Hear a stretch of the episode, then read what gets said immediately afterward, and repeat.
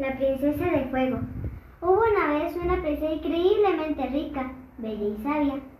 Cansada de pretendientes falsos que se le acercaban a ella para conseguir sus riquezas, hizo publicar que se casaría con quien le llevase el regalo más valioso, tierno y sincero a la vez. El palacio se llenó de flores y regalos de todo tipo y colores, de cartas de amor incomparables y de poetas enamorados.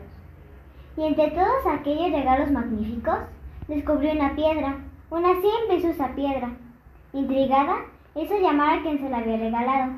A pesar de su curiosidad, mostró estar muy ofendida cuando apareció el joven, y éste se explicó diciendo, Esta piedra representa lo más valioso que os puedo regalar. Princesa, es mi corazón. Y también es sincera, porque aún no es vuestro y es duro como una piedra. Solo cuando se llene de amor se ablandará y será más tierno que ningún otro.